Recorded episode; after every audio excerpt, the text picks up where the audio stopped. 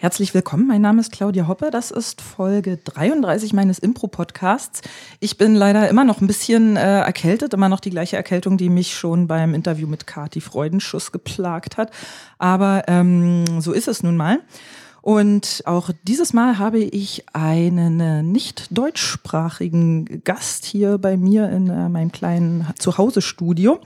And uh, this is why I'm now going to switch to English. With me is Niels Petter Morland from the Norwegian group Det Andre Teatret. Perfect pronunciation. it's perfect. and uh, because I'm German, for me it's very easy to recognize that this is uh, the other theater. Correct. Das andere Theater. Yes. You say in German. So, um, yeah, welcome, Niels. Well, thank you. Thank you very much for having me. That's very nice. Uh, did I pronounce your uh, your surname correctly, Morland, or is it? Well, it's the tricky, you know, O with a with a slash mm -hmm. through it. So it's the Ö Ah, it's Mørland. Ah, perfect. Okay, I see. There you go, Mørland. Great. Niels, I saw your guys' romantic comedy format this year in uh, Göteborg, and I have to say that it really um, blew me off my feet. And you had uh, standing wow. ovations back there in Göteborg, as far as I remember. Gothenburg, sorry. Yeah. Um, and yesterday, you guys played the same format here in Berlin at yes. the Ratibor Theater.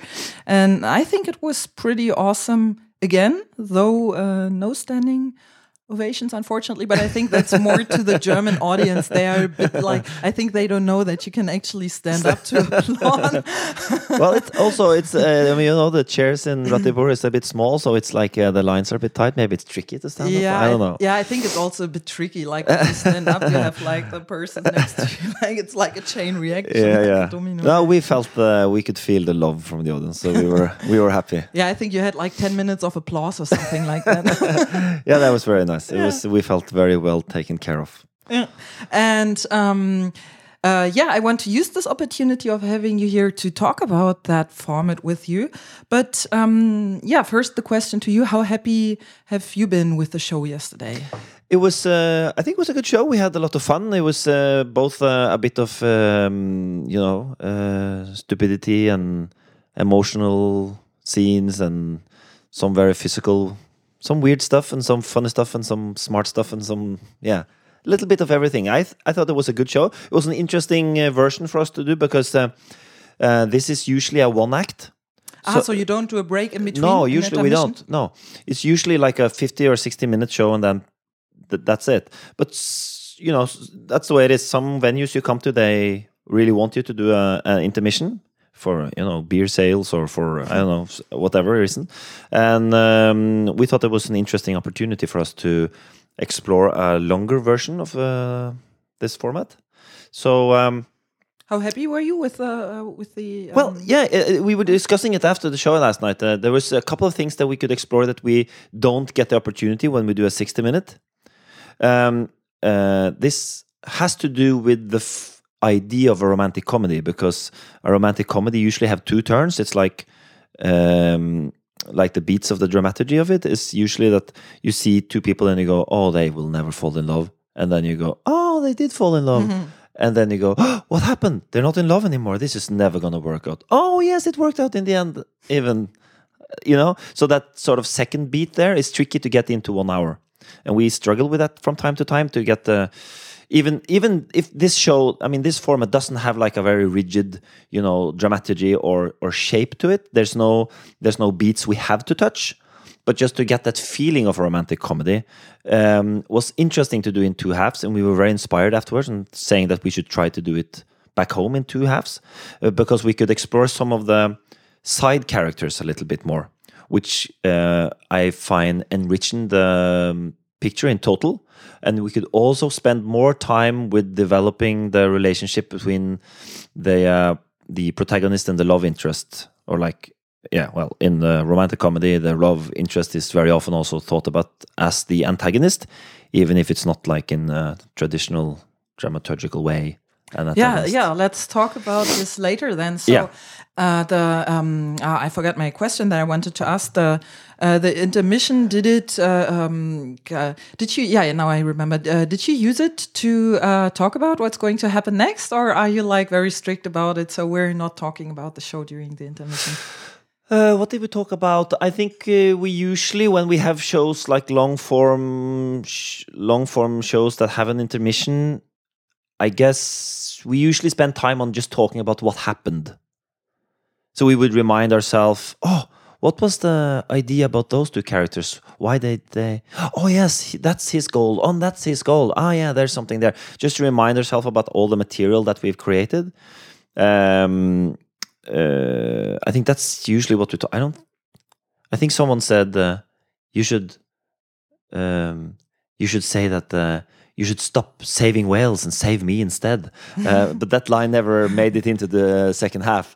But I think I uh, we- we're not very strict about it. Uh, I think it's just a natural tendency not to think ahead, but but uh, and it's more interesting to talk about what just happened in a way. So that's what we do in the in the break, and then we, you know, just talk with about stupid stuff. Okay, so uh, Niels, when did you arrive in Berlin? Mm. We arrived uh, yesterday. Just uh, we, uh, did we arrive like uh, two or three o'clock in the afternoon or something? So we just had time to get into the hotel and do our technical get in. Because Okay. this show has a you know because it has a DJ there, so there's there's a bit of a technical. Some venues you come to doesn't have the equipment, and so we have to rent some stuff and blah blah blah blah blah.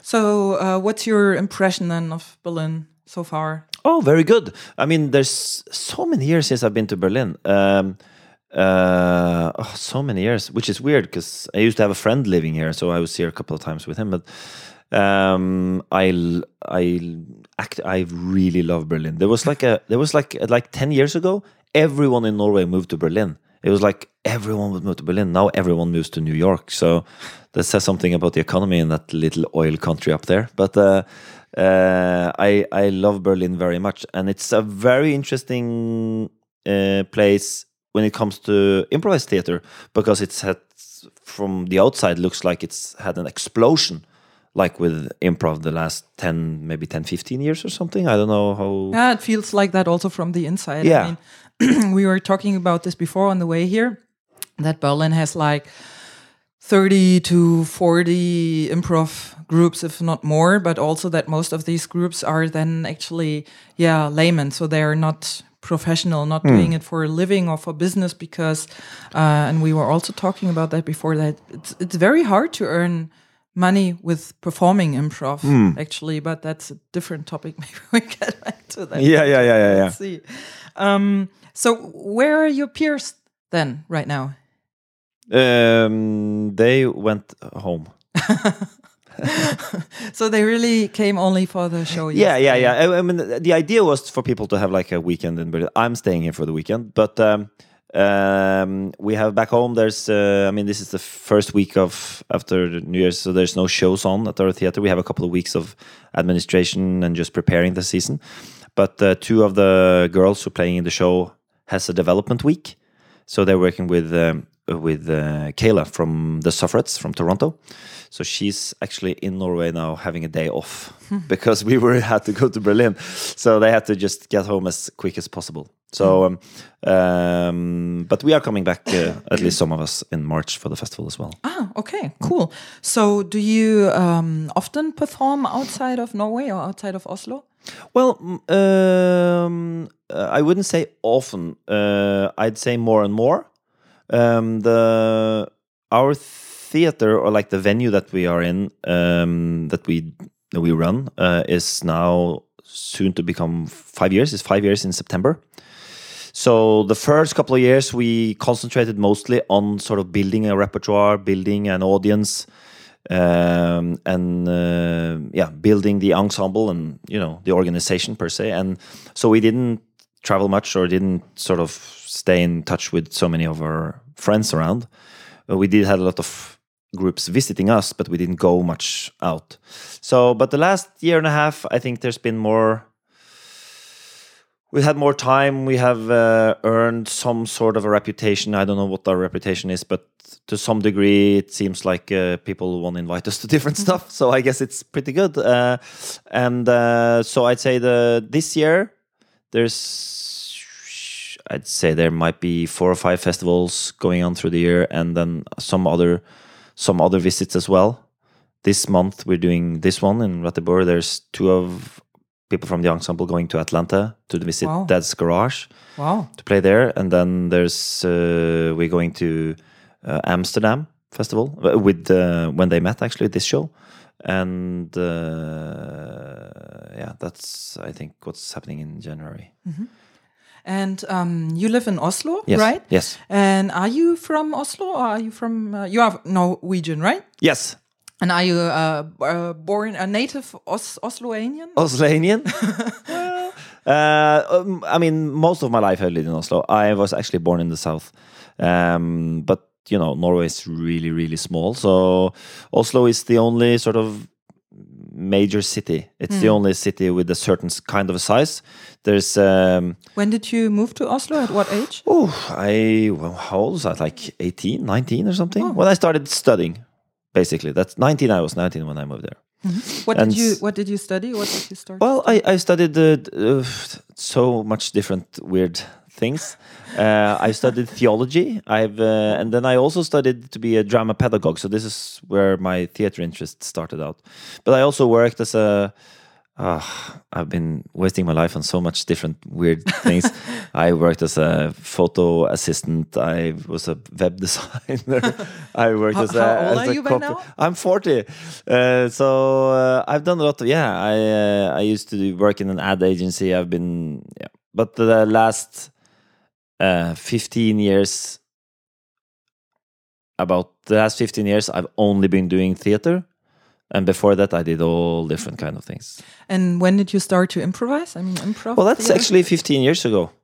That's 15 years ago. Uh, yeah, pretty pretty much on the spot. 15 years ago. Uh huh. And and where or how in what context? Yeah, I, I used to do. I had a little bit of touchdown in the stand-up community, so I did. Uh, um, someone thought I was a funny guy, and then usually the stand-up community is very quick on saying, "Yeah, you should try to do a you know stand-up routine here," and so I did that, and I and I worked on stand-up for a year and a half. I toured a bit. Um, earned some money, and then uh, I mean, I like stand-up uh, if it's good, but I it didn't. It wasn't I had background from theater from before, so it didn't really feel like it fulfilled uh, what I wanted to do with comedy. Like I wanted to do different things with comedy. So I and I wasn't probably just because I wasn't good enough. I couldn't really make that happen with stand up. I, I I wasn't able to do interesting stuff for myself, basically.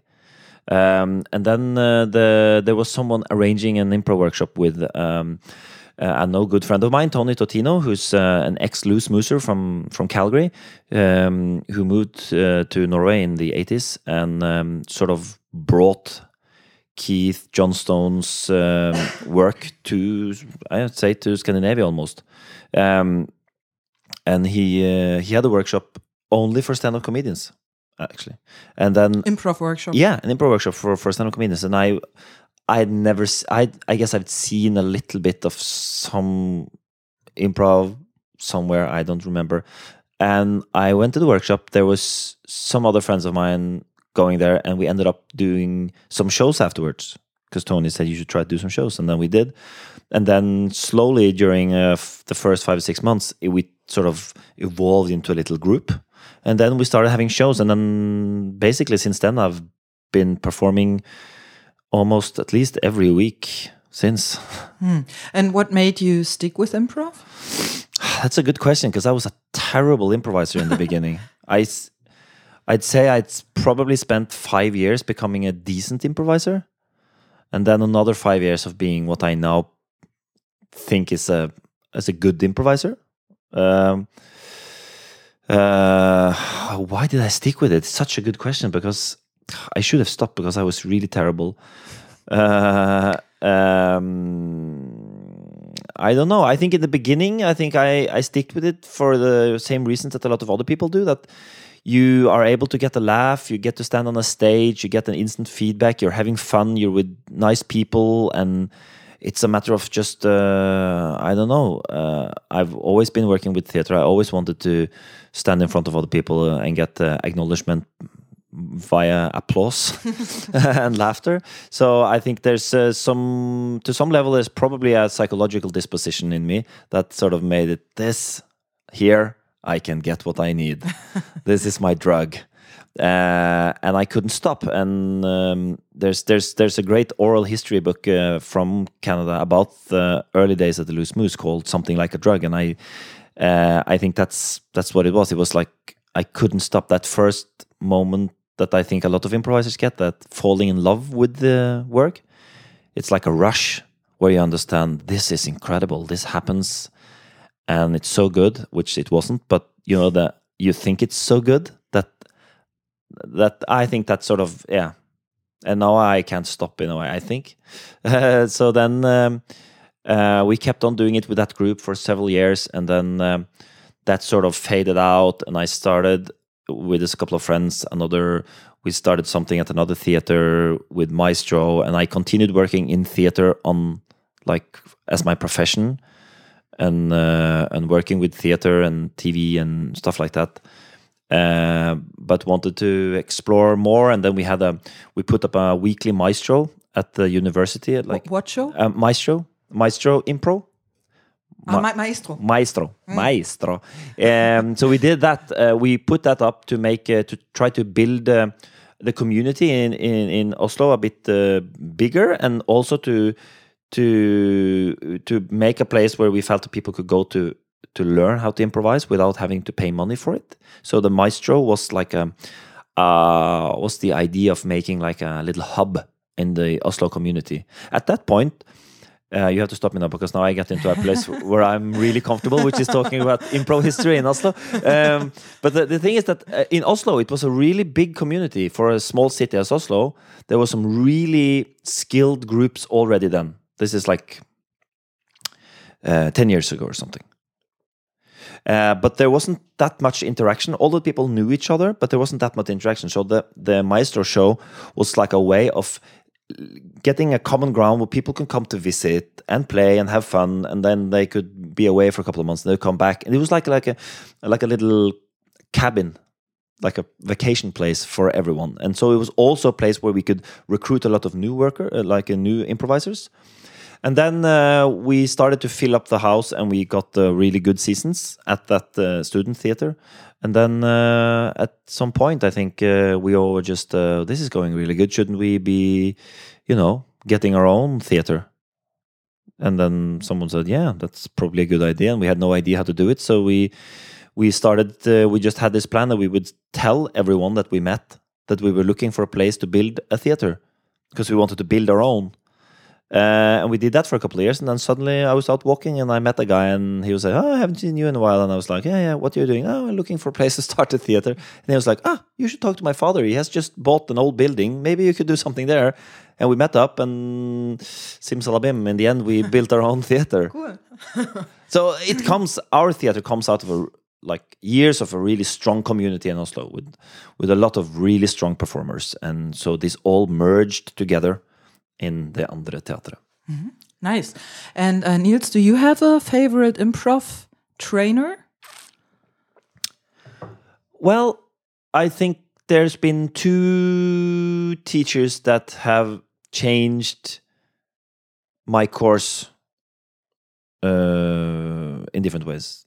One is Tony at the theater, Tony Totino, um, which I think uh, is responsible for me you know, wasting my life on doing uh, things that uh, will never happen again. Uh, and he sort of opened my eyes for all of this wonderful. And he also taught me a lot about the about the attitude towards the work. I think my attitude towards the work uh, I do as an improviser, I sort of almost copied, tried to copy what Tony always how he behaves. What is his full name, Tony? Totino. Mm-hmm. Totino. Tony Is he Totino. Italian? No, he's Canadian, but I think he's from an Italian family. But he's ah, okay. He's that's the guy from the Loose Moose. Yeah, yeah, yeah, yeah, yeah. yeah. Uh-huh, uh-huh. So Tony, I think um, uh, his idea, the, he's I mean, because he's really, he's really sort of st- strong Johnstonian background, and so he has that sort of very deeply rooted in Keith's kind of way of thinking, which I feel very connected to because Keith came from theater and not from comedy. So that sort of entrance feels very natural for me. Uh, so Tony on one hand, and then Shawn Kinley on the other hand. Um, so both of them are loose moosers, um, but I think both of them, in their different ways, um, uh, changed my path in theater. I think, and and also because these are people that I've been able to, I had the luck to work with over many years. I mean, I've been to good workshops, but I don't think a workshop really changed the way you work. Um, like to go to one workshop is interesting and can be fun, but to really learn something from someone, I think you have to to have a connection over years. That's my mm, that's at least that that's like that for me. So both of them sort of I had the pleasure of working with on several locations over many years, and I think their imprints are all over. Mm-hmm. Nice. And you already mentioned you studied a lot of different things, or you did a lot of different things from uh, theology to um, uh, uh, website uh, mm-hmm. building. Yeah. Um, uh, do you still have a day job, or did you ever have a day job? No, at, I yeah, I worked in an ad agency when I was like 20, 21 or something like that, until I was 23, I think. Then I stopped and I haven't had a day job since. Mm -hmm. And uh, what? Uh, how did you earn your money uh, ever since? Like, oh well, um, I think. Uh, well, I think as an actor in different ways.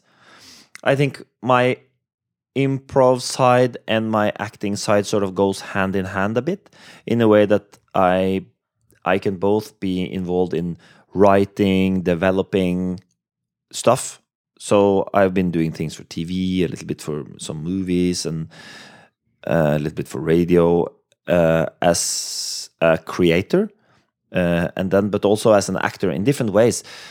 Jeez, I don't know. It's like 17 years since I was 23, and I have I don't really know how I made all my money, but I, I every year it seems to work out pretty good. Uh, it's uh, it's. Um, uh, you know, like freelance actors would, I guess. I do I do some voice work. I do some commercials.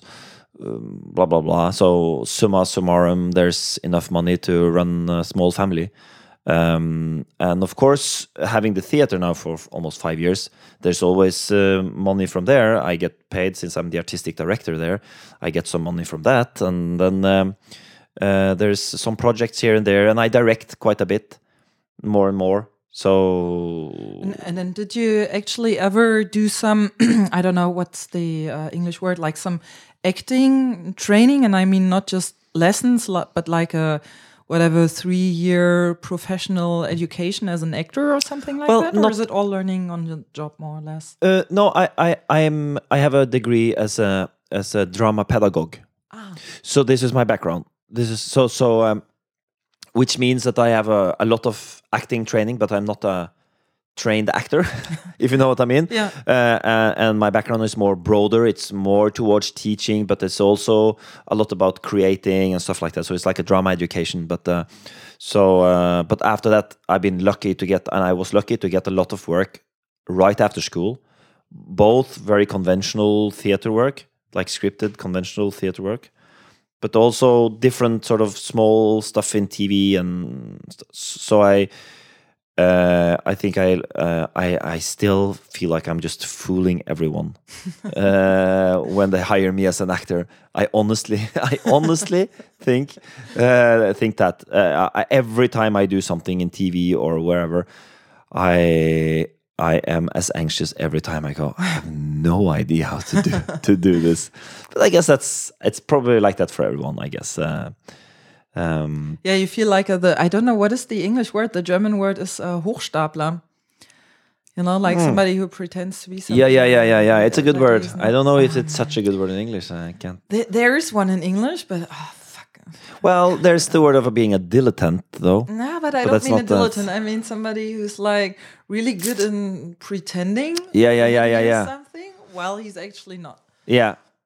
Well, yeah, it's a, it's like the that's and that's also the business of being an actor. so it sort of goes hand in hand, I guess. I guess, yeah. Um, yeah, so you were already um, talking a bit about uh, that andere uh, Theat Theatret. Yes. Um, uh, if if you have to give a very short pitch, then uh, what is that andere Theatret? It's a 165 seat theater in Oslo, the only uh, theater solemnly for improvised work or um, improvised uh, inspired work in some way in uh, the whole of Norway. Uh, it has uh, six to ten shows per week.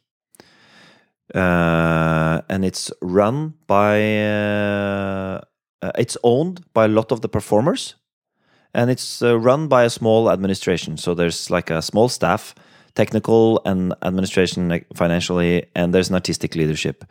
Um, so it's like a small regular theater but it's just that most of the work there is improvised.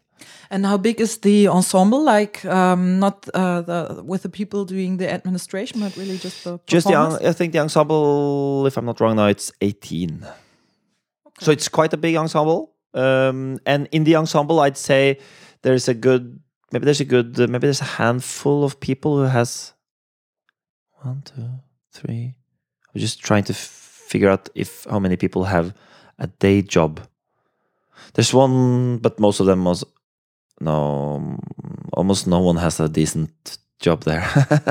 There's one is a drama teacher. There's one who's a, a sound designer. So there's people sort of their work is sort of connected to the there's a couple of students uh, who's still studying who's in the ensemble um, but yeah 18 and, and a lot of them are working as uh, actors or are doing theater or comedy work also outside the theater And uh, you have your fifth anniversary in September 2016, so this year. correct Mhm. Ah, yeah, okay.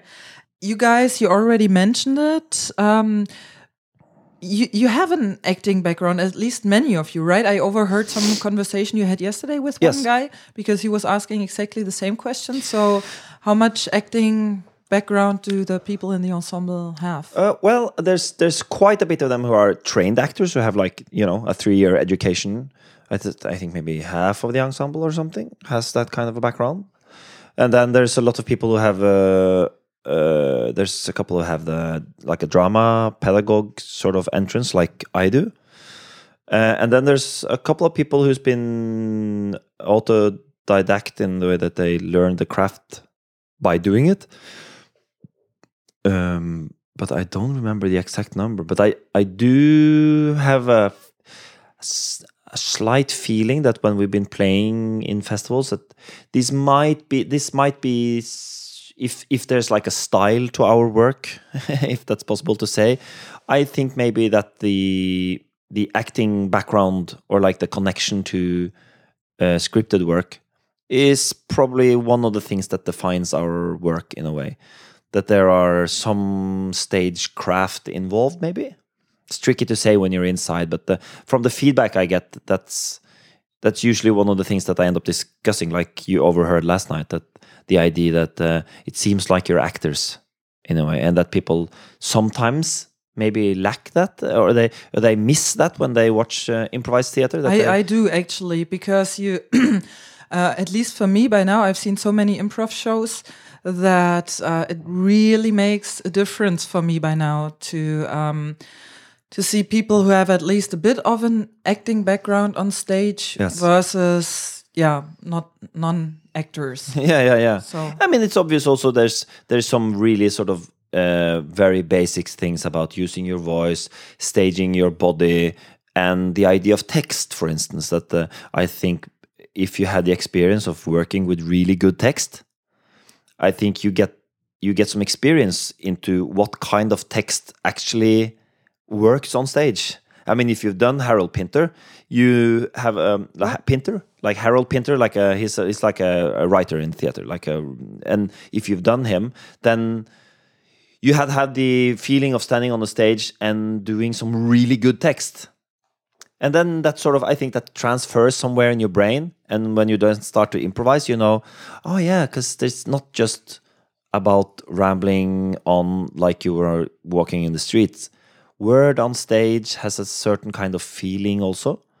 Uh, so knowing how to start a dialogue, how to do the tricks that writers do, I think is is nice for for text on stage. And Although I would say, especially in regards to your show from last night, yes, that uh, the secret is actually to have these uh, conversations which are just like small talk on a party because that's what makes um, many pieces realistic also if you look at i don't know the the old tarantino movies it's exactly Yeah. the same they they talk all this bullshit Yeah. and if you manage to do this um, on stage it's what actually makes it Hmm. uh, lively and vivid and i don't know the the yeah, English yeah. word now It's interesting, I mean, but but also I think just if you've if you've read good text, uh, it also has some kind of level to it to to be able to look for you know different levels in the text. So you, for instance, think that the,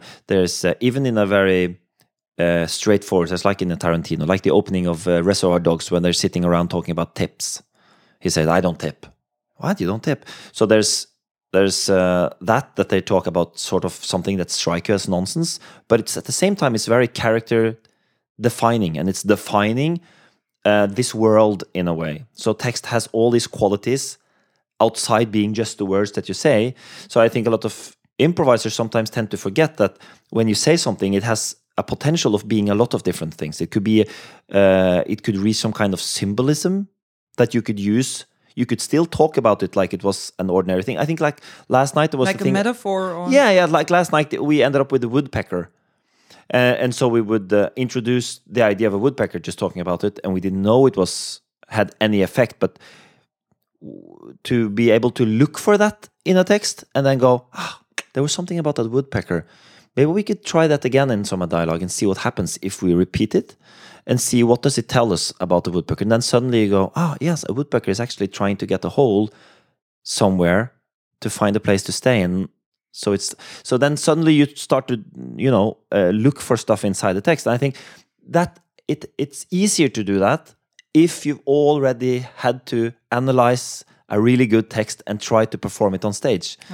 So that kind of experience from scripted work i think is transferable. I don't think it's necessary but it's it's some good qualities in it. It's some interesting qualities in that. I know in a lot of um, uh, in a lot of um, imp- improv work, people are saying, "Be more physical, talk less, be more physical," and they always it's like a mantra that improv should be as physical as possible. Uh, I'm not sure if that uh, I makes sense. I uh, don't think no. it makes sense. But the other extreme doesn't make sense either. No. I've seen I've seen groups, especially when they perform on very small stages, who are just like this typical talking heads. They stand and it's like stand-up comedy. They talk and they do nothing. This No, doesn't right. work. Absolutely. either. Yeah, yeah. There's ways of doing, you know, bold scene movements where you like. The, this also has to do with training. If you've been directed by a good director, you know that there are ways of moving on stage that has a certain effect, like crossing someone in the back and talking to them from. Yeah, I saw you doing this yesterday. Yeah. So it wasn't like the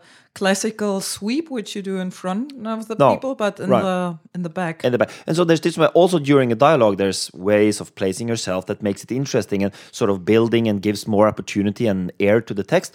But uh, uh, also the idea of being more physical. And that's, uh, uh, sometimes I have a feeling that that has to do with that a lot of improvised text is really poor. It's not that it's too much of it, it's just that what you hear is a bit poor. For instance, if you look at the opening of Reservoir Dogs, then uh, in Tarantino, you would never say that because they talk a lot in that scene. It's like blah, blah, blah, blah, blah, blah, blah, blah. They hardly move because they sit around the table. So it's not about them being physical, it's just a matter that the text that they say is good. Which is trickier when you improvise, of course. But I, I wouldn't say that there is an absolute that physical always is better than verbal. I say if you say something really good uh, and it's emotional and powerful, then that is good as well. How did you guys rehearse this? Because I noticed this already in Gothenburg. Um, how did you rehearse these kind of dialogues or this quality of to to to reach this kind of quality of dialogues? Oh, that's a good question. Um, how did we rehearse that? I think it comes from other work. I don't think we rehearsed the idea of text here in that way. But what we did rehearse what uh, was uh, um, we uh, not yeah we, we were looking for ways of of um, going in and out of scenes where we would do we would cut ourselves a little bit into the dialogue. So we would very rarely, maybe I'd say maybe three or four times yesterday, we would start the scene. We would be hello, welcome, like the beginning of a conversation. We would more often we more often try to look for places where we go in and say, but that doesn't make sense. Why don't you come with me? Like you start a conversation at that point because um, that I think we talked about that a lot and trying to find ways of sort of cutting in to other scenes in that way. Um, but I think the way of working with text, like I think, comes from a broader work idea of work that we do at our theater uh, I would say, and I think also just just looking at we, we I mean we looked at so many romantic comedies when we started off. I bet I've seen all of yeah, them. Yeah, yeah, yeah. and we I mean we did we do the format because we love romantic comedy and and we think that it's possible with doing the work in this genre that we could say something valuable that we can't say in another show. So it's no idea. I think it's no use just doing um, uh, a genre just for the genre. You should do it because it gives you the opportunity to do to say something. Yeah. And um, before coming to that, I have uh, one uh, last question about your role in that andere Theatre, mm -hmm. um, because you already mentioned you are or you you have the role of the artistic director. Correct. What does that mean? What does that involve? What what do you do? What are your like?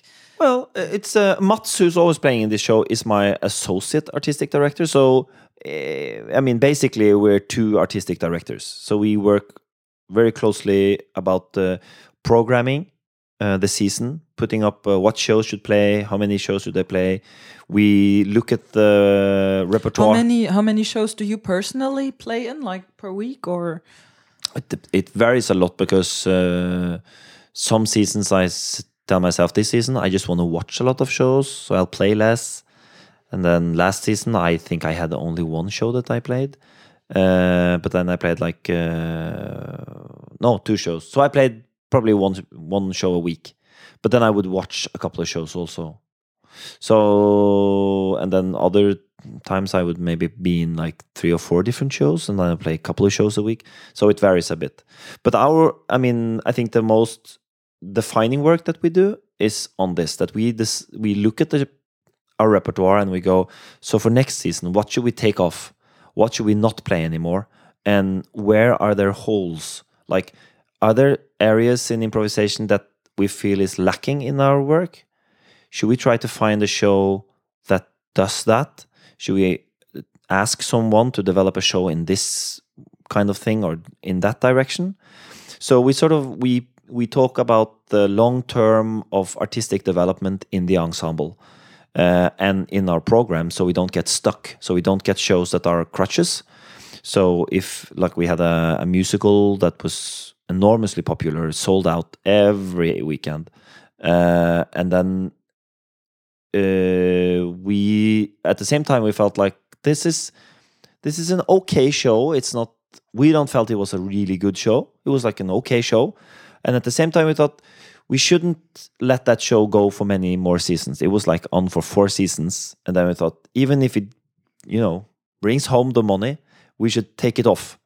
So we make sure that we don't rely on one specific show or stuff like so these is the kind of discussions that we have um, uh, and also looking at how to recruit uh, more, more uh, how to yeah how to lay the ground for more um, recruiting and uh, and uh, and how to give the people in the ensemble um, paths that they can follow and inspire them to do new work.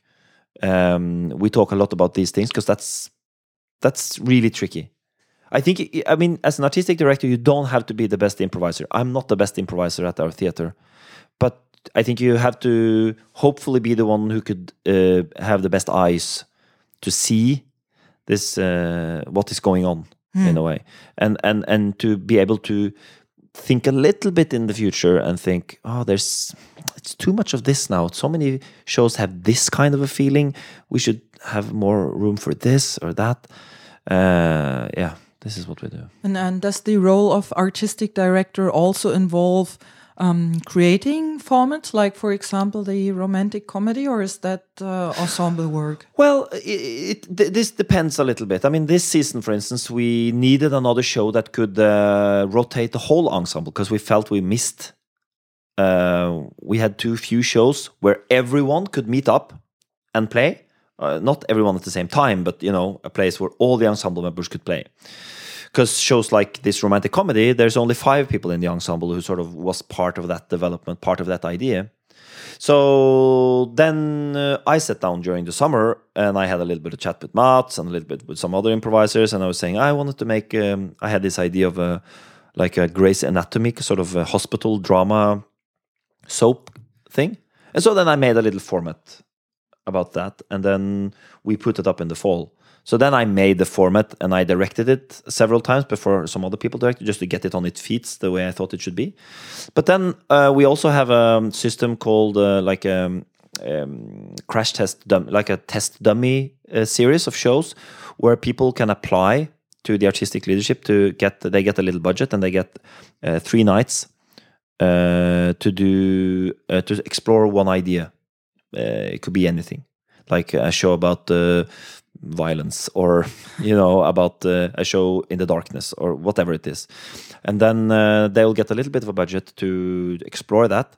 And um, and uh, if that turns out to be an interesting show that is very often the start of a new show. Like the romantic comedy came through that.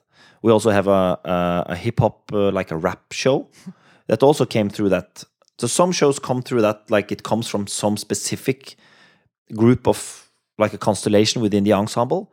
And I feel that those shows are really valuable to a theater where there's like four or five, four or five people that goes, we love this. I mean, we're so interested in this or that because that comes that show comes on stage with a really big inspiration uh, and an enthusiasm that I think is rare, really valuable. Instead of me as an artistic director or Mats as an artistic director going, yes, that's a good idea, but everyone who wants should be able to play in that show.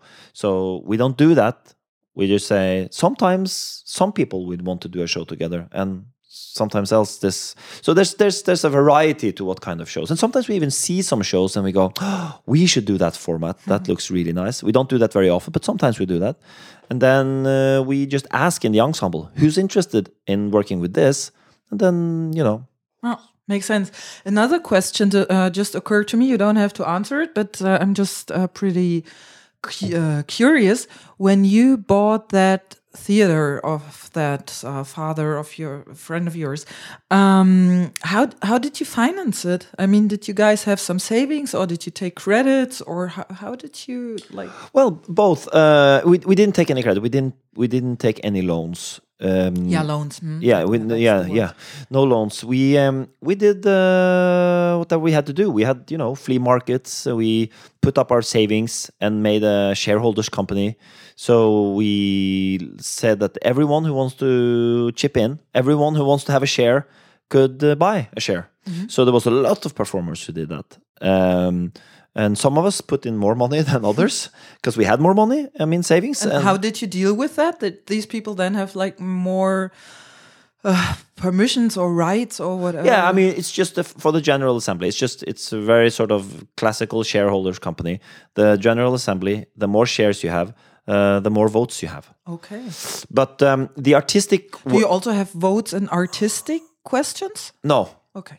The the no not at all. And we have a board who's like sort of responsible for the day to day, like week to week, sort of follow up on staff uh, and also artistic work. But no, the artistic uh, decisions, because the General Assembly elects um, and hires the uh, uh, artistic director. Okay. So that's the only person that the General Assembly elects, which I think is important because, especially for us, because the General Assembly mainly is performers. A couple of people who's not performed, but most of them are performers or former performers at the theater. So um, uh, and then we just worked really hard. We got ourselves a popcorn machine, which is really valuable because it's so good money. Uh, it's good for the smell. It's good for the smell because it feels more like a, you know, like a Tivoli or some kind of amusement park than. A Have theater. you ever been to uh, the um, Unexpected Productions Theater with this gum wall in Seattle? No, no, no. Just occurred to me because of the smell. Because um, when you uh, when you're in there in the foyer, you always smell the gum. Yeah, right. Yeah, yeah. I mean, these things are important. I find because it uh, it gives us uh, a certain brand for us, at least that we're we're that theater where you can buy popcorn and bring into the theater. So you sit with a big bucket of popcorn. It, it it's more like a circus, which I which I like because it makes it less pretentious. It makes it. Yeah, I think that's important for us, and it's a good it's good business. Popcorn is really good business. Good to know. yeah, I mean, everyone should have a popcorn machine. It's like I don't know, ninety percent uh, like benefit. Uh, that's what that's ninety percent profit or something. Really? Yes, I ah, mean, the popcorn itself. I Yeah. thought like yeah, yeah, yeah. Okay. yeah, it's- it's it's stupidly good business. I mean, if I didn't, if I wasn't an actor, I would be in popcorn business for sure. see. I would have a big popcorn store. Yeah. Um, okay, Niels. Uh, let's um, use the opportunity to talk about and then they met. yeah, Your romantic comedy format. Um, can you explain in a couple of words how the format works? Yes, it's based on the idea of a romantic comedy, um, and therefore also loosely based on the classical dramaturgy of a romantic comedy. Uh, that said, uh, as I mentioned, there's no set beats, dramaturgical beats in it. Um, but we uh, and we try to explore different ways of framing a romantic comedy story. Um, we have an we have a uh, we have an opening to the show. We have a way of sort of uh, starting up with a monologue and uh, a little thing that we call a tornado, where we have a we start off with a couple of questions with the audience, and then one of us who feel inspired starts a monologue based on those suggestions or one of the suggestions, and then the other actors will add in characters um, that we use uh, might use or use uh, in in the story. So, So, so it's not like that before the show you say, okay, um, this time Christine plays the the hero or Niels or Mats or whoever. none of And- that. It's and it's, it's, also not that you say because you get a couple of suggestions that you say it's always the dream which has to inspire you to the beginning monologue. no. no, It could be anything. We we have like a there's there's a there's a certain amount of kind of questions that we ask that I guess we walk around on because there's some ideas that we find very inspiring when we ask them. Gets good material. Uh, but no, there's no. We don't. Uh, we don't. Uh, we don't talk about that. Uh, we really want it to be uh, based on how we feel and who's inspired to do whatever. And um, you have a couple of uh, suggestions that you get, like that, like you always get, because the two times I've seen the show, you asked uh, both times. I think for a dream, you asked for a thing which was settled yesterday. I cannot remember what it was in Gothenburg, um, and you Scissor. Was it a scissor? Uh, in Gothenburg, I think it was a scis- pair of scissors, something like that.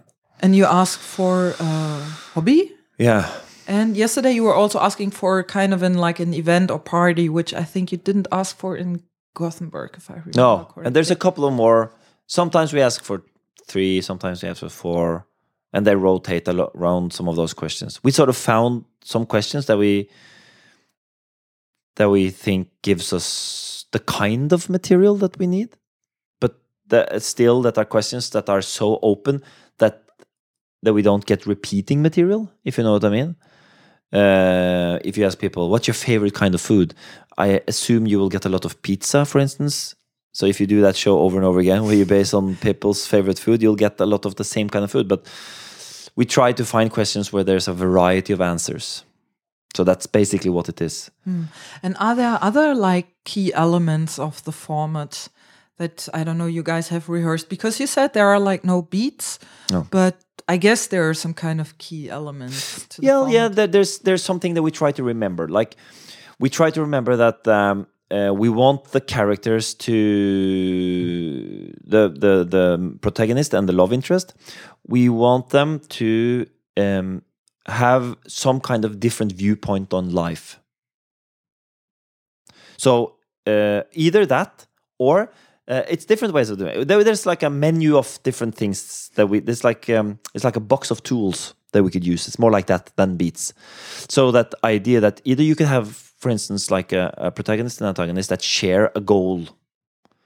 So they want the same thing, uh, like in But uh, in a different way, or or they fight about the same thing in the workplace. Say, for instance, Anchorman, which is sort of like a romantic comedy in some level. I just try to remember. It, it was with Jim Carrey, right? No, no, no, with the with the uh, ah, uh, Steve Carell. Yeah, Steve Carell is in it, and and it's it's it's uh, the guy who wants to. He works in a news station, and there's like a new lady coming, and she is really good, and he's falling behind. Ah, yeah, yeah, yeah. so they both want to be the anchor woman or man, but so that's one way of doing it. So you could couple them up like that, but you can also have like the occasional meeting. You know, someone meeting in a cafe, and one is really. Re- like the if the protagonist is really messy, you'll have an antagonist who's like really like strict and you know everything's in place. And so you need some kind of conflict material in in that. So that's what we're looking for.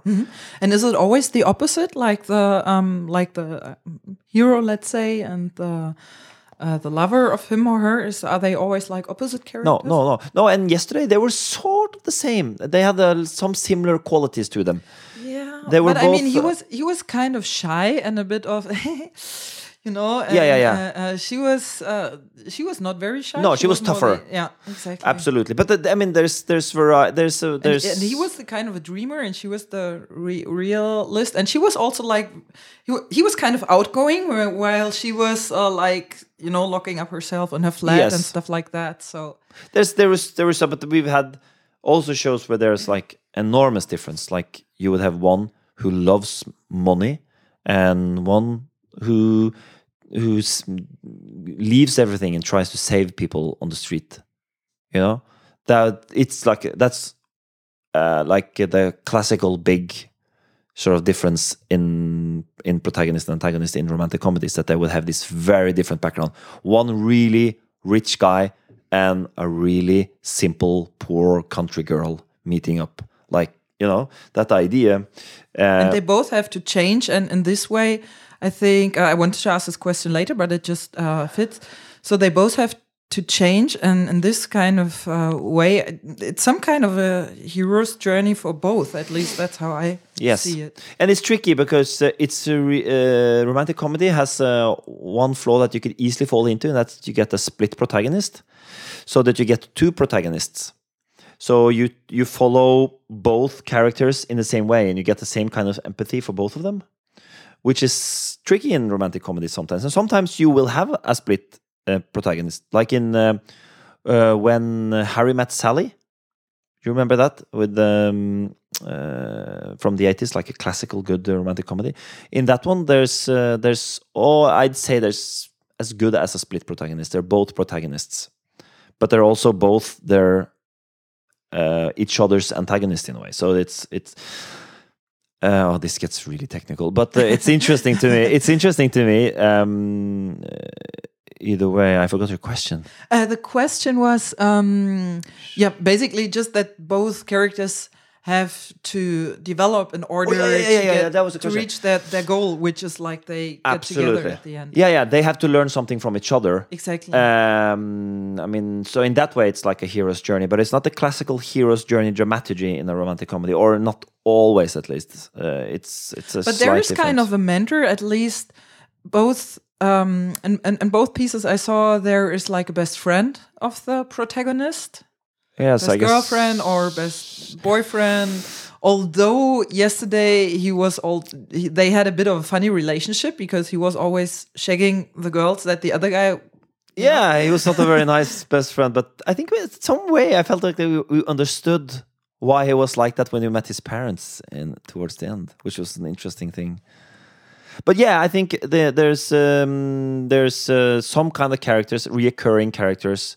It's the it's the best friends uh, or the good friend. There's also the which we didn't have so much last night, which is like the occasional mentor, the character that would teach the protagonist something almost by accident. There was we were about to have it when I played the drunk guy in the waiting room.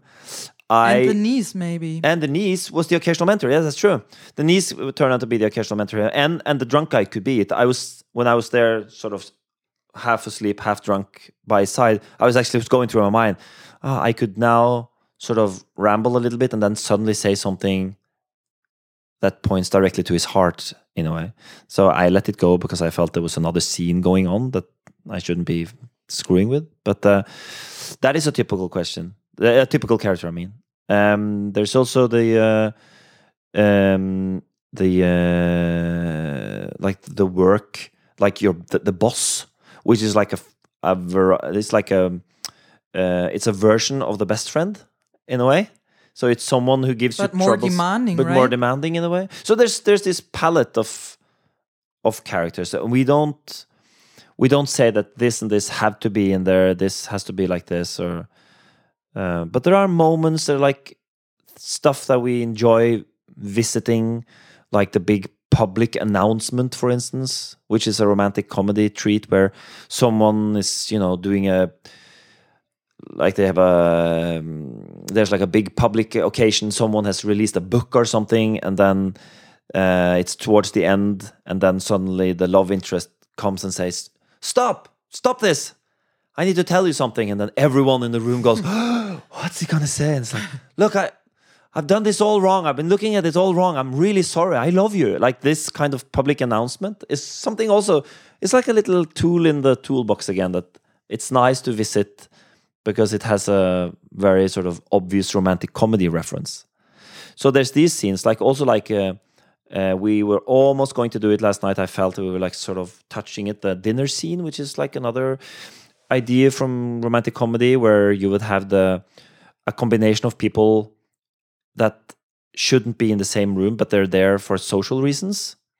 So it could be a dinner, it could be another like a mingling party or something where four people have to interact within the like in the framework of a really um, strict social situation like like a dinner party you can't really just go bananas in there but there's like this it's like a lid on the But- situation In in both pieces, you had the dinner situation. You had it yesterday uh, with the two girls and uh, Mats. So you were missing in that, and in uh, Gothenburg, I think it was all four of you. So it was yeah then we had uh, the, then we had more like the that's in gothenburg uh, i think we had what i would call a classical dinner scene yesterday that was just like a for me it was just like a it it didn't feed it didn't do what those kind of dinner scenes usually do Okay. for me um but yeah it was the same sort of location in the dinner room but i mean uh, there's But it's, yeah, I think yeah, it yeah. was in both. Uh, if I had to analyze it, I would say in both cases it was like the um, protagonist and the the girl or boy he's um, going to get together with. yeah They kind of build their own world in this dinner scene against the others which are sitting Yes. there, and for them it's like, who they have something on their own, which is kind of strange. So yeah, yeah, yeah. It's also these kind of situation makes people sit very tight, which is good, like a dinner party, or you know, sitting in a car driving to a cabin, or all of these situations where people have to sit close. It's good because you can have this occasional. This is another. This is another nice little trick, which is the occasional um, physical touch. So you would have someone. I think they did it in the scene when they were watching the dolphin or something. When they suddenly realized they were holding each other's hand. I think it was a great moment because they realized it at the same moment as the audience did. They were like, the audience was like, and they were like, "Whoa!" I was like, I, I wasn't supposed. I'm sorry, I didn't. I didn't mean to. So those kind of moments it's nice to play with also because it's like a typical romantic comedy thing where, but it's also a typical thing in life that you would your emotions would go a little bit further than you would do. So um, no, not for me. no, neither for me actually. So that's why I enjoy doing romantic comedy because I can be whatever I'm not in life. So that's uh, I'm not a very Is your wife going to? hear this. Well, I think she would. Uh, I think she would. Uh, My boyfriend sign. is, by the way. I'm pretty. yeah, yeah, yeah. No, no. I mean, I mean, she would sign up that I'm I'm not a very romantic. Uh, I'm not a very romantic guy. But oh, but uh, that's that's that's what's fun with theater. You can do. Yeah, you, I mean, you can do stuff that. Uh, you can explore stuff that you don't explore so much in life. That's one of the great things about theater. yeah, So. absolutely. I fully agree. Um, one one other question bothered me. Yeah. uh, uh, about the niece. So Yeah. the niece was introduced very early, and then I was wondering, did you just forget about her, or was it on purpose that she was reintroduced only so late? I think we all thought in the beginning we thought that the niece because she came in the tornado in the opening that we all felt in the beginning that it was mm, it was an interesting relationship but I think most of us thought that this character is not gonna come back. It was just part of the opening. So yeah, because because she came back and then the um, yeah I, I I yeah I don't think we forgot about it, but I think we sort of shelved it and thought, no, I don't think she's gonna come back.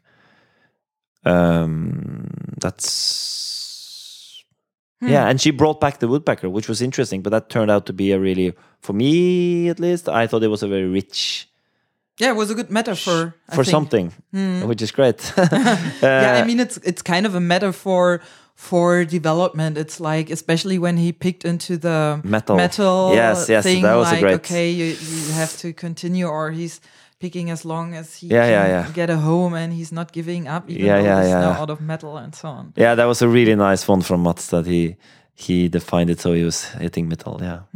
And um, another question I have is about the characters that you play in Gothenburg. Yeah. It was so that um, the girl, the the protagonist, she was only playing that role, while um, I think Mats at this time was playing a lot of different roles. Yes. you were playing the the antagonist, the lover, or whatever, and some kind of other roles.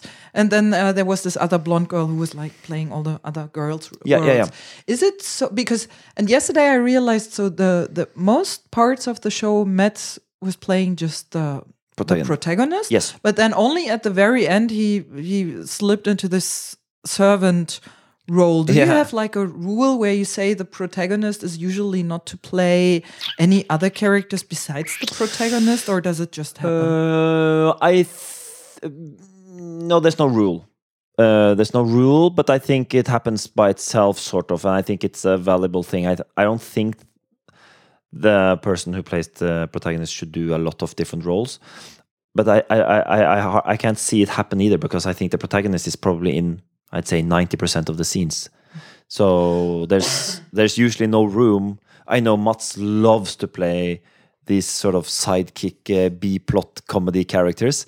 So uh, I could see him longing to get in there to do a little bit of uh, funny stuff with the waiter, and he's really good at it. So that's sort of. Uh, but yeah, I, I don't I don't mind it when it happens, but I just it it will re- rarely happen because you have to have the protagonist in very often because if you don't, you lose the you lose the journey for that character. And how do you guys on stage ensure that um, you recognize the characters, or let's say that you don't mix up the different characters someone is playing? So I noticed you work with clothes a bit. So you put the jackets on, you put the jackets off, you put the collar up or down, or something like that. Is that the only way how you ensure that you um, don't mix up the characters, or how how do you go about this? Uh, yes, I think that's the only. That's the most effective way, at least, uh, for the audience to see the difference. I think that's why we use the clothes. Actually, it's because it helps the audience a lot to see the difference between the characters. But in Norwegian, when we do it in Norwegian, we also do more accents to help out because it's enriching a character if it comes from a certain part of the country or you know stuff like that so we use that wording but we also use like way of talking. So there's a different i mean they're all the different character traits we would use. Uh, i for instance had i mean i did a couple of characters last night i think where i didn't change clothes but there was other traits that i gave it that would um, that would change it. Like Yeah, the guy and, the and- and guy that is the thing because for me, um, from an audience point of view, it was not always clear in the let's say first twenty seconds who is he now? Is Yeah. he now the rich guy who's going to buy the dolphin? Yes. Or is he uh, like uh, the the what was his name? Zack, the Yeah, like yeah. the best friend guy. Absolutely. There was a couple of moments where I think we were all a bit uh, confused, uh, and um, I guess that happens. Uh, we don't. I think we noted.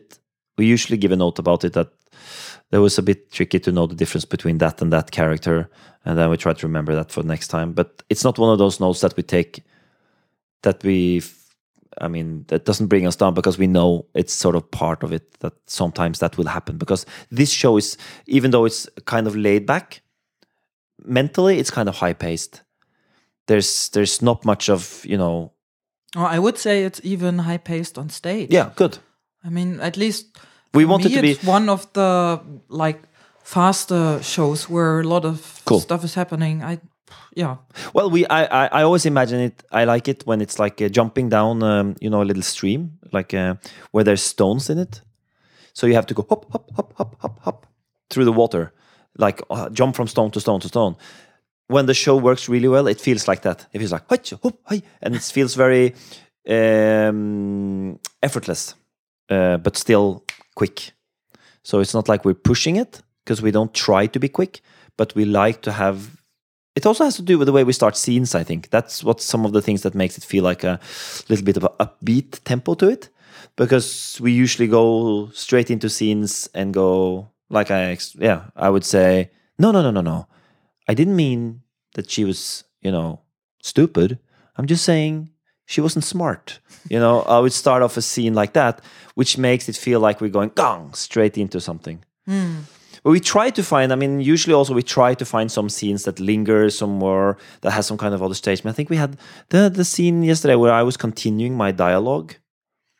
I was continuing, I had, no, not my dialogue, my monologue, I mean, uh, out after, um, what is, was his name last night? Frank had left. And I was saying, I was explaining why I slept with his girlfriend.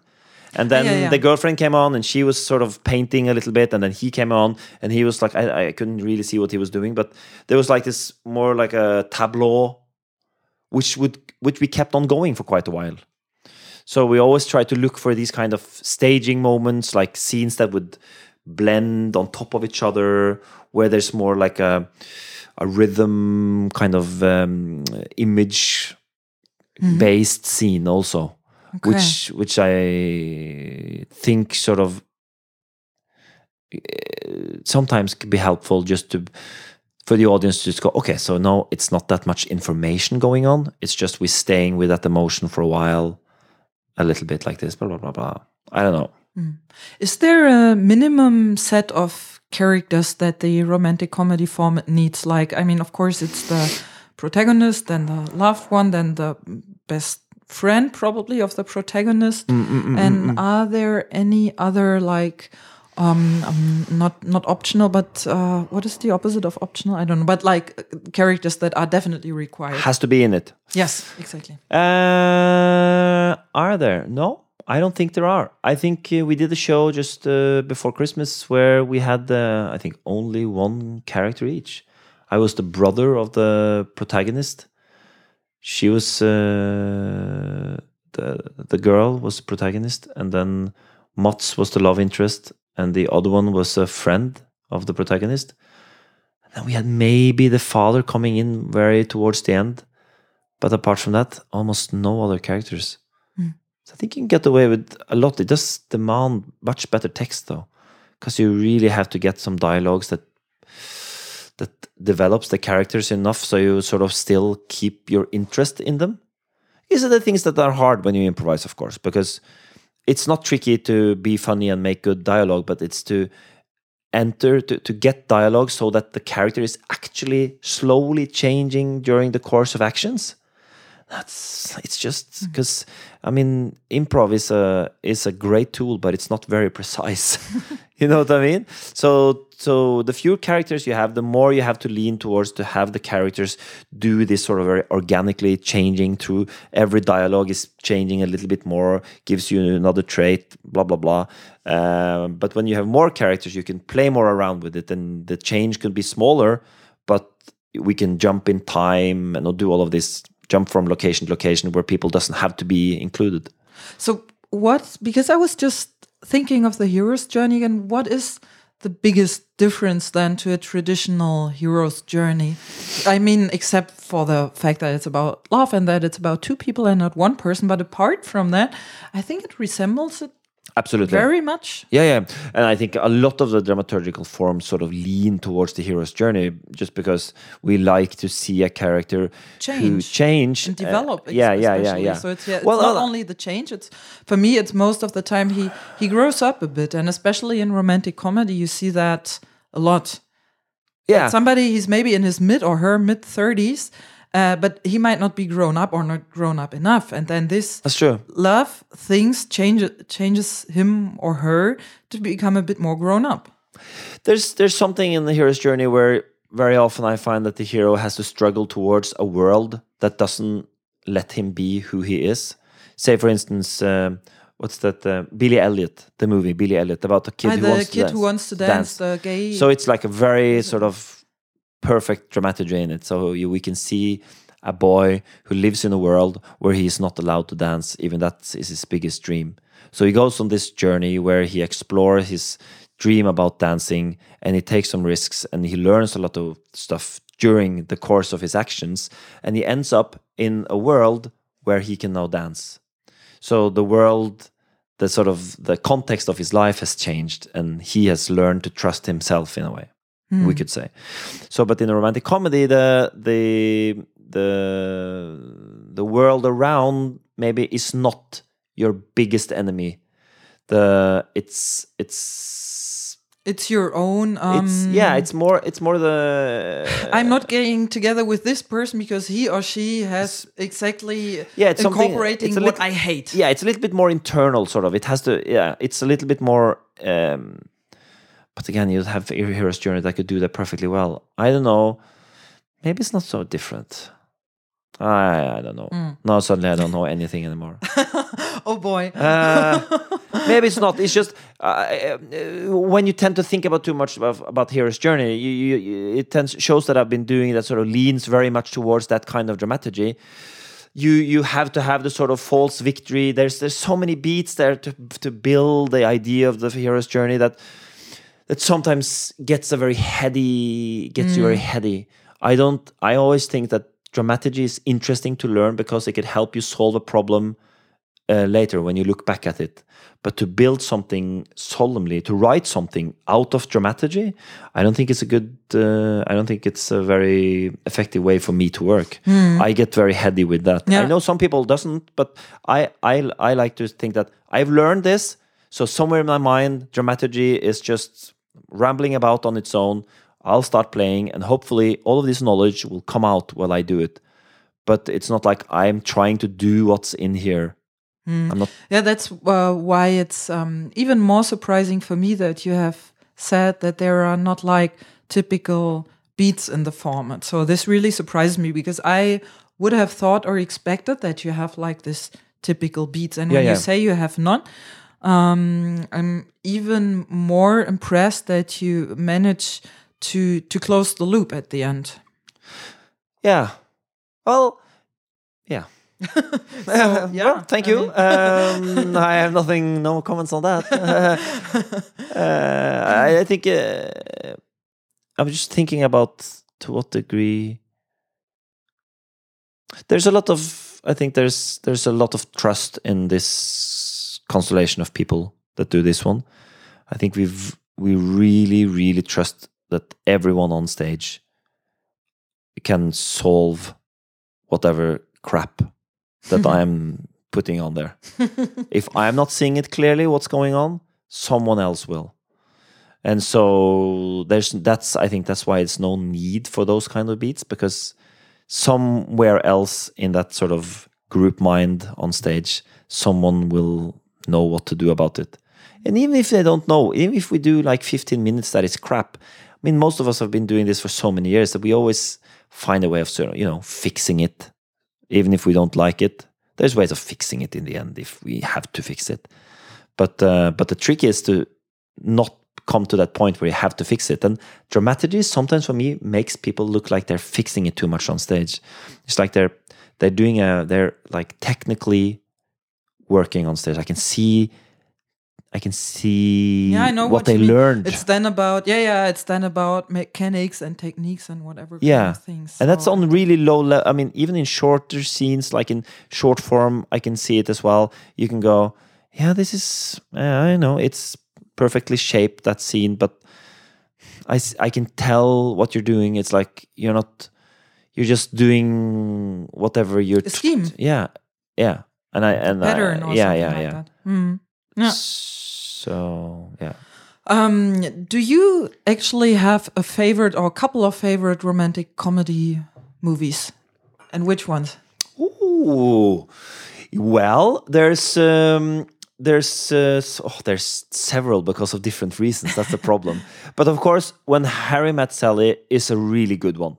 It's a good one because it does a couple of really typically romantic comedy st- things, but also cool because it does a couple of things where you go, how are they gonna do this? Like the protagonist and the antagonist meets up in the very beginning. It's like the first scene when they go into the car and gonna drive to New York together. This is like the first thing. It's like they go straight into it. They say no introduction, which I thought, oh, how they gonna how they gonna explore that relationship for so long? And they hate each other. They don't even go through that phase that a lot of uh, romantic comedies do, where they have like all these good times when they're in love, and then something goes bad. They don't really fall in love until the very end of the movie. And it's so that's a really great one and two wonderful actors so many smart and nice dialogues. It's just it's it's uh, one of my favorites. Um there's so many Woody Allen romantic comedies from Woody Allen that I love. I because I love all of Woody Allen's movies I guess. Um there's um uh, I don't know, you know, Manhattan and all of these ones are so brilliantly done as romantic comedy. I mean, it's basically sort of reinvented the whole idea of romantic comedy. That romantic comedy could be something more than just lightweight, sort of fun and, you know, charming characters just like bouncing on and off each other. He sort of put that sort of weight of uh, the existentialistic sort of side of love and relationship into it. Uh, so uh, I guess uh, all of these early ones, but also some of his later ones, like Midnight in Paris, and there's there's some really interesting ways of looking at relationship and love through romantic comedy. Um, because it it's just I want to look at it longer when I can laugh, even if it's sad.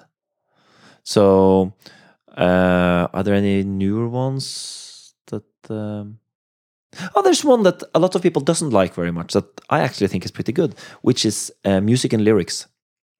I think I've seen that one, but I can't remember right Uh, now. Um, uh, it's um, uh, with the oh, the king of romantic comedy, modern. oh, what's his name? Um, Hugh Grant. Hugh Grant in it.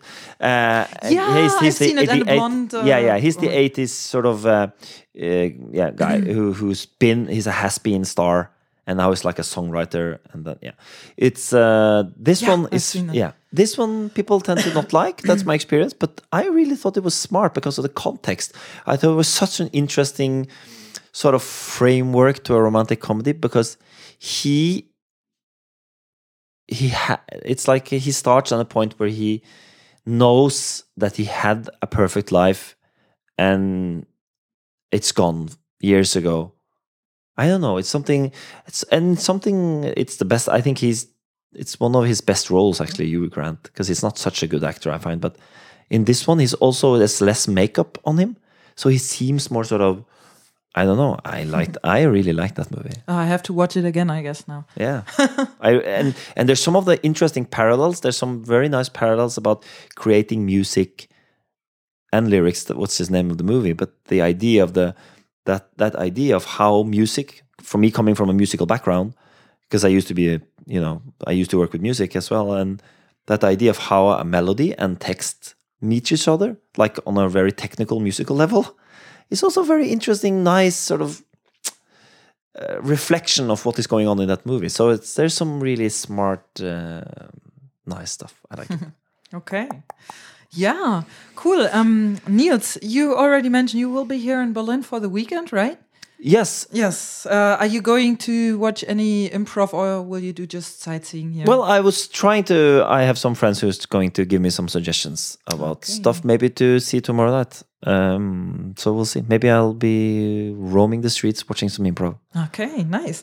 And um, where can people see you perform the next time in and outside of Germany? We will be playing at the festival in March in Berlin. Uh, we will be playing uh, an improvised Ibsen, which is uh, it's more like well, it's kind of like a it's a tragedy, so it's very classical Ibsenish, very talky and and like really old, beautiful costumes that we have made, and so there's two other actors. Uh, then it's none of those others but me, uh, but two others from the ensemble doing that. That is the 19th of March, I think. It's a Saturday. I don't really know the venue at this moment. Um, it's probably also Ratibor, I guess. Maybe, but they have also a couple of other venues. Yeah, that, yeah, yeah. I don't know. And then we're playing in, as I said, we're playing in Amsterdam, which is not that far away. So And when is that? it's um, the last weekend of January, and we're playing this show uh, on Saturday. Is it the twenty eighth? I think, or something. No, the Friday. Sorry, Friday, twenty eighth, twenty seventh or twenty eighth. Okay, cool. Um, yeah, is there anything else you would like to say? Any final words or advice or um, I don't know. Well, uh, I don't know about advice because they'll depend on who hears it. There's a great quote somewhere that uh, this was a good book. It does what all good books does. The dumb people who read it got dumber. The smart one got smarter, and everyone else was completely unchanged.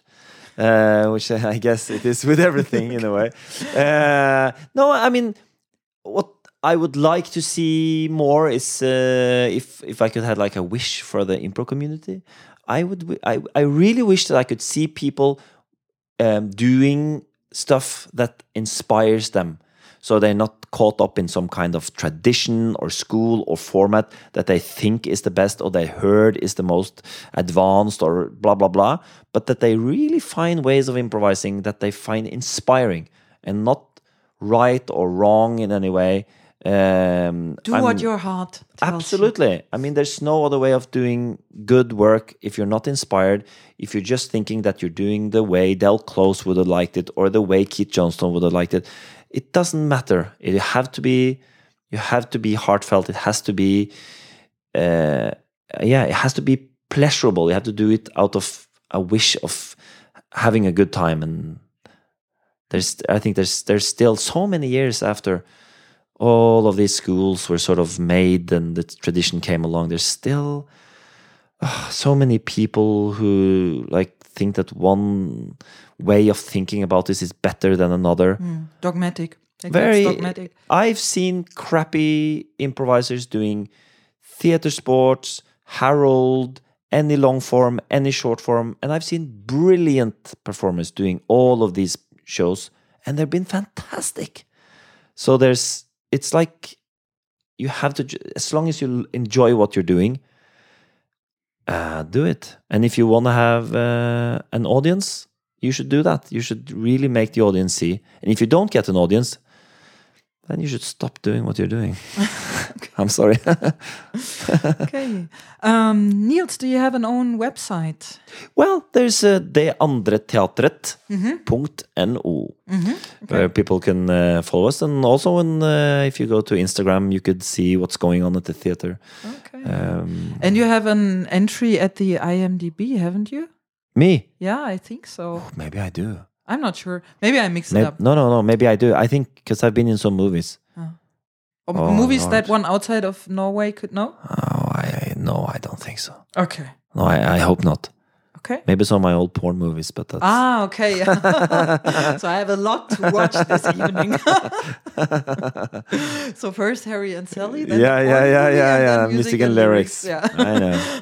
It's perfect. I think it's a good order, you know. Like, Why don't people do improvised porn? I want to say yeah, that. Yeah, we were asking ourselves if we should do a Russ Meyer, improvised Perfect. Russ Meyer. But then again, maybe all sex is improvised. Maybe it's tricky to imagine that you would have sex and go, so what do you want to do today? Let's make a list uh, of the different positions that we're going to have during sex. I don't, that would be weird. Maybe it's better to try to do really planned sex and see how that feels. tricky to not improvise sex. Just, uh, know. Okay, good. Um, yeah, thank you for being here, Niels. Thank you for having me. It was great. And, Thank uh, you. Yeah, I, I wish you a good time in uh, Berlin the next two days Yes. or the two and a half days. And um, I'm going to switch back to German now. Um, Oh, I just want to say that if Yes. anyone wants to come to Norway and visit our theater, drop us an email and say you're coming and we'll take good care of you. aha, thank you. Cool. Yeah, let's see. Maybe I go to Norway then. Ah, do.